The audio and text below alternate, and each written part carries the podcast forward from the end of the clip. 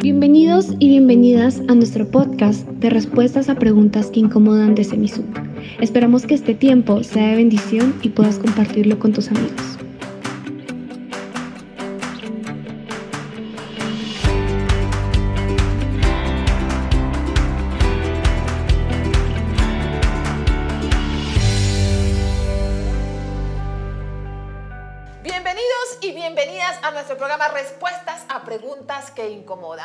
Muchísimas gracias por estar con nosotros, acompañarnos martes a martes con sus preguntas, con sus comentarios. Ustedes pueden compartir esta transmisión con sus amigos y familiares para que ellos también puedan ser bendecidos.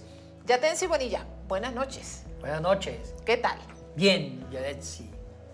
Muy bien. Feliz y contento. Excelente. Sí. ¿Qué más, pues? Miren, nos cambiaron el cuadro. Sí, ya Tenemos unos semana. caballitos porque nuestro director, mire, yo compré un cuadrito de un paisaje del mar y ¿sabe qué me dijo el director? Que parecía cuadro de cevichería.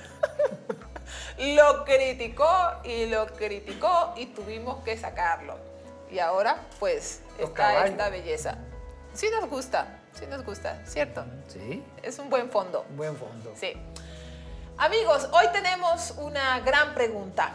¿Cuál es la influencia de las escuelas rabínicas en el tiempo de Jesús? Esta pregunta la envía Esther Vargas de Venezuela. Un saludo muy cordial para ti. Yatensi, ¿qué decir sobre esto? Escuelas rabínicas.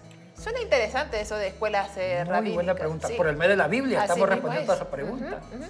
¿Por qué se llama escuelas rabínicas? ¿Estaban solamente, ¿Estaba solamente dedicada a los rabinos? ¿Solo rabinos podían eh, estudiar allí? ¿Por qué se les llamó escuela? Bueno, aquí queremos escucharlo a usted. Mire, el tema de escuela rabínica obedece un periodo en la historia de Israel en eh, eh, concerniente a la religión judía. Antes de las escuelas rabínicas existieron instituciones muy importantes en el mundo judío y eso lo revela el Antiguo Testamento. Los sacerdotes y los profetas. El sacerdocio y los profetas fueron dos grandes instituciones que forman el corazón de la Tanakh, que ya hablamos hace ocho días, y el corazón del Antiguo Testamento. En ese periodo intertestamentario, con el último libro del Antiguo Testamento, eh, viene una nueva experiencia.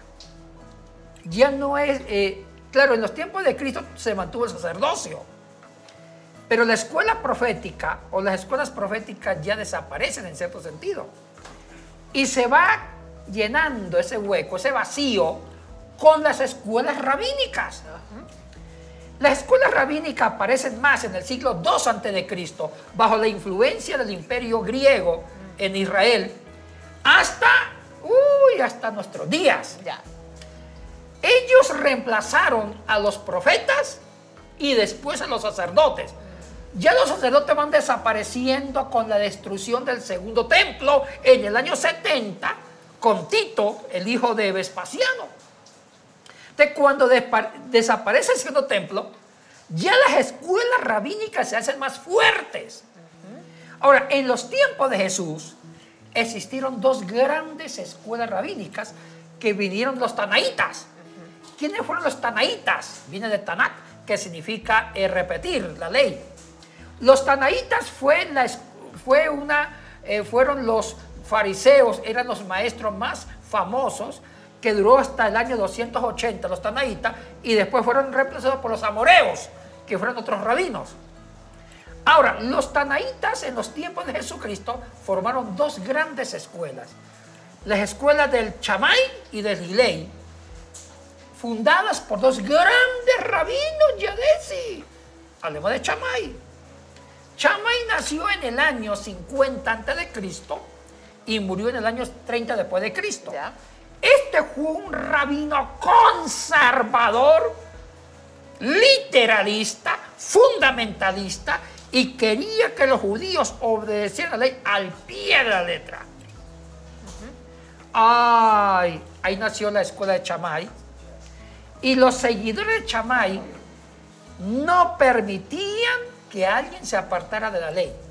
E inclusive Chamay impulsó el odio a los gentiles, a los paganos. Ya. Y eso lo vemos en el Nuevo Testamento. Mm, Y, y Chamay tuvo mucha más influencia antes de la destrucción del templo. Después de la destrucción del templo fue más la escuela de Gilei.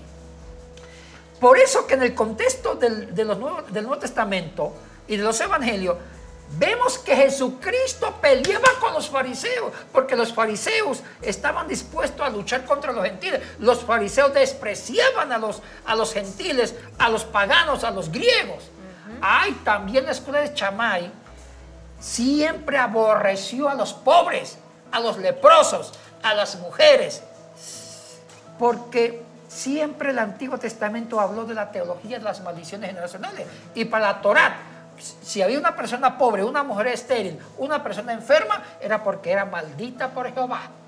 Deuteronomio, todo el capítulo 28 habla sobre eso. Entonces Chamay interpretó el pie de la letra, las bendiciones y las maldiciones, y la pobreza, la enfermedad era vista como una maldición.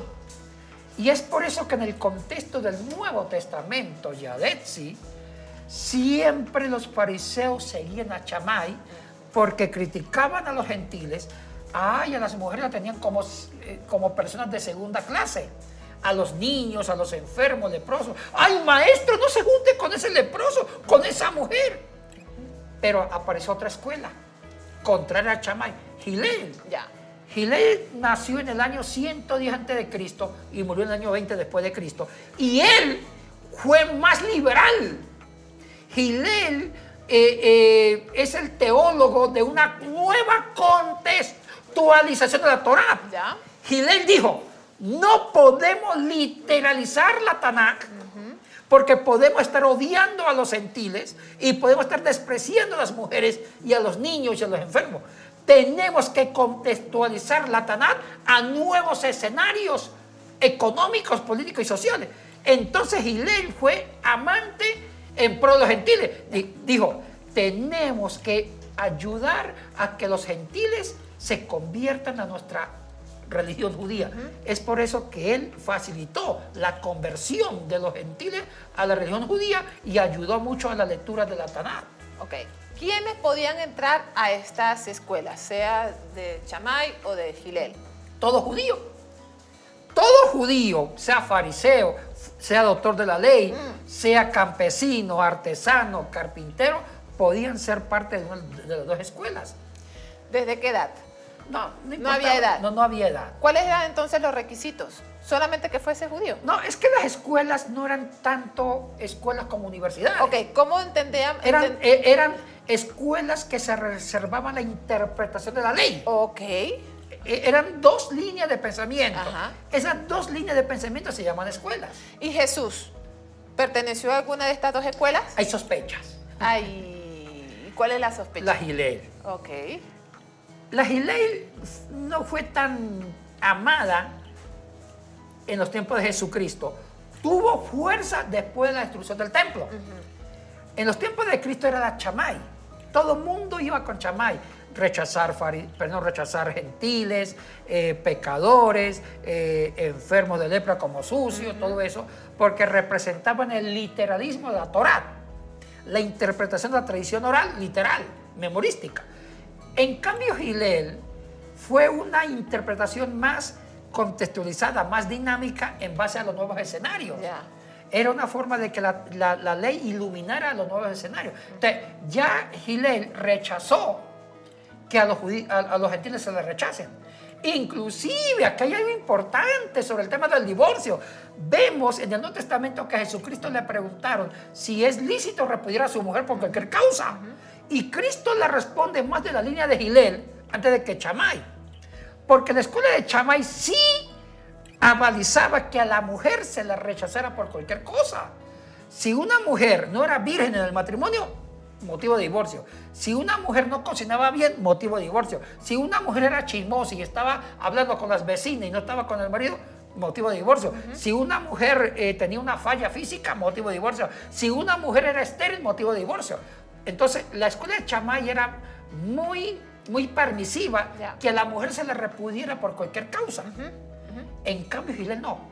Ah, y todavía, eh, Chamay representa todavía la poligamia. Ajá. Porque usted sabe que los judíos, los orientales, defendían el modelo patriarcal en la familia, en la poligamia. Un hombre puede tener varias esposas. Mire Jacob, dos hermanas con dos empleadas.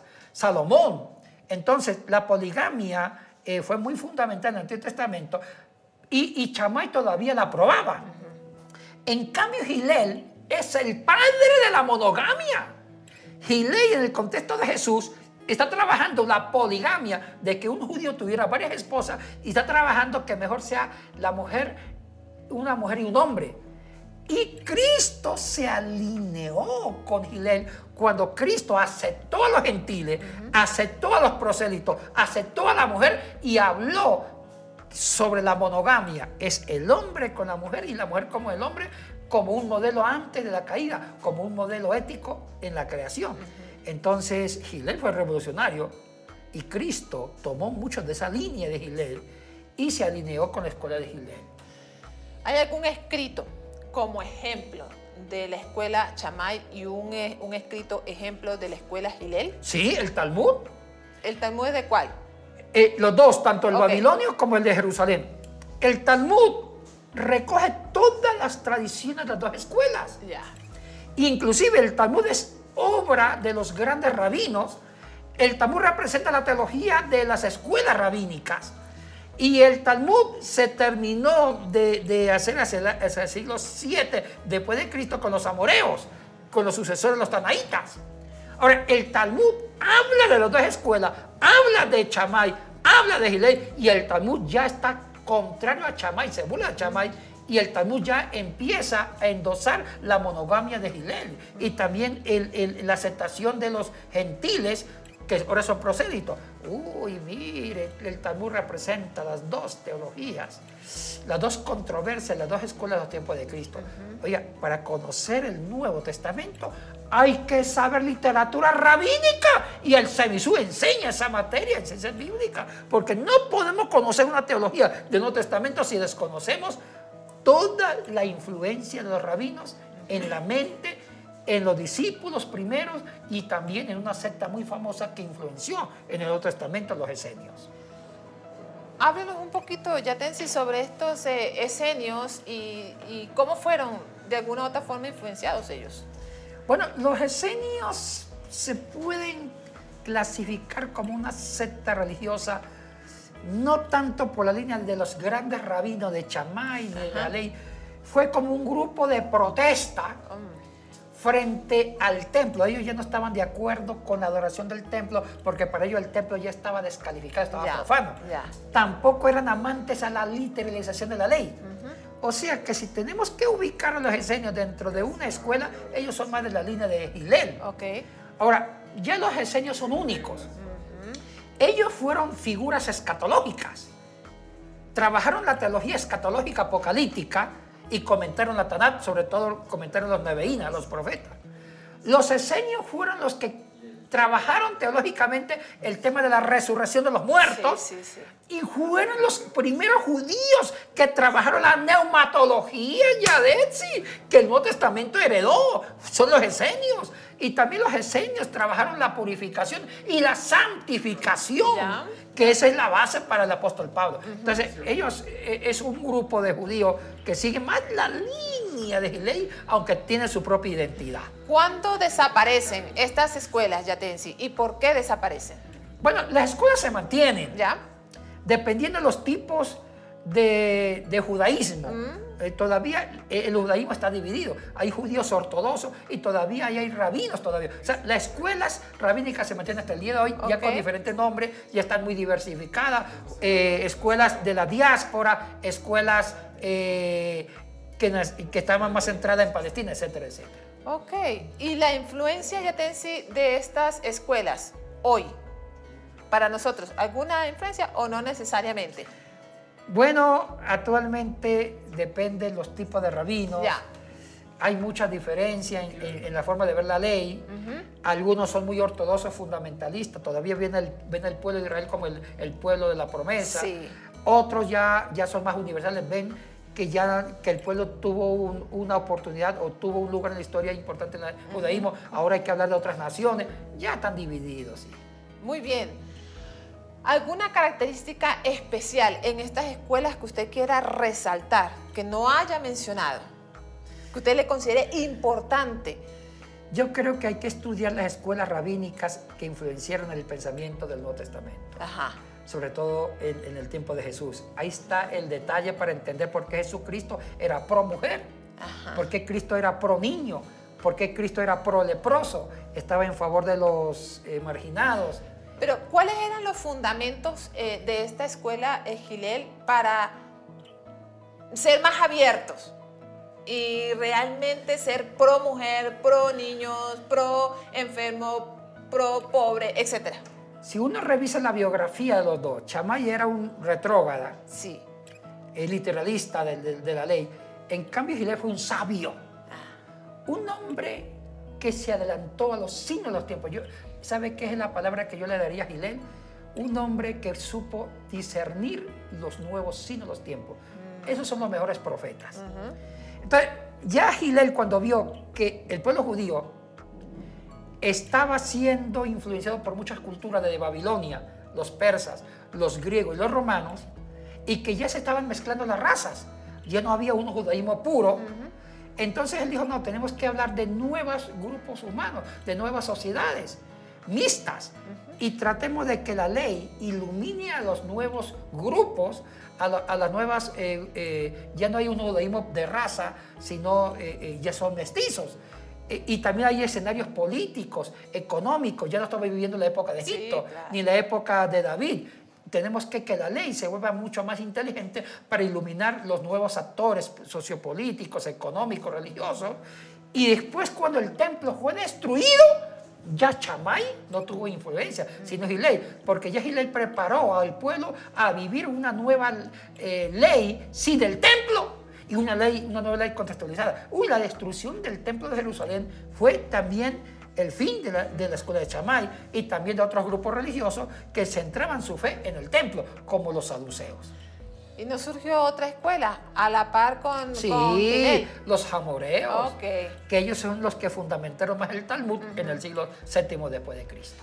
Muy bien, amigos y amigas, tenemos este interesante tema y bueno, siempre es chévere seguir aprendiendo. Siempre hay detallitos, ¿verdad? Que uno como que, uy, esto es nuevo para mí.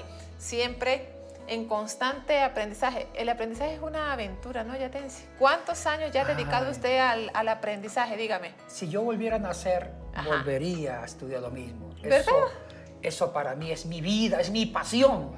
Sí, sí, sí. Una vez me preguntaron, un- una alumna me preguntó, Yatensi, usted cuando enseña griego, hebreo, arameo, latín, ¿cuánto cree que, se, que sabe de Ajá, esa lengua?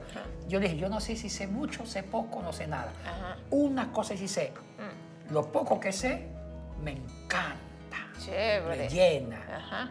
y doy la vida por eso. Usted y sigo siempre, aprendiendo. usted siempre dice que el, el aprender y todas estas lenguas muertas y todo lo que es antiguo, Nuevo Testamento, siempre es más apasionante que el matrimonio. matrimonio. ¡Claro que sí! De verdad. Estudiar Ya ve por lengua qué no me es más apasionante que el matrimonio. Tiene razón, no se case, hija. No se case. ¿Ya ve? ¿Eh? El matrimonio, dicen los grandes terapeutas, Ah. que los siete primeros años del matrimonio son difíciles. Mm. Los demás son imposibles. No, no, sí, cásense, cásense. Muy bien, amigos y amigas. Solamente para recordarles del curso de la formación de la Torá desde el 26 al 30 de septiembre con el profesor Abiud Fonseca. No se pierda esta gran oportunidad de estudiar, de seguir aprendiendo. ¿Qué más nos puede decir sobre este curso, Yatensi? No, es muy importante. Anímenos. enseñanza bíblica. Y un gran maestro, Abiú, es, es su amigo. Por supuesto. Su amigo del alma. Un gran maestro, pastor, un amigo personal mío. Y un gran experto del Antiguo Testamento. Vayan a ese curso, por favor. Muy bien, ustedes pueden escribir en los datos que aparecen aquí en pantalla. Que Dios les bendiga y nos vemos el próximo martes. Shalom. Bye bye.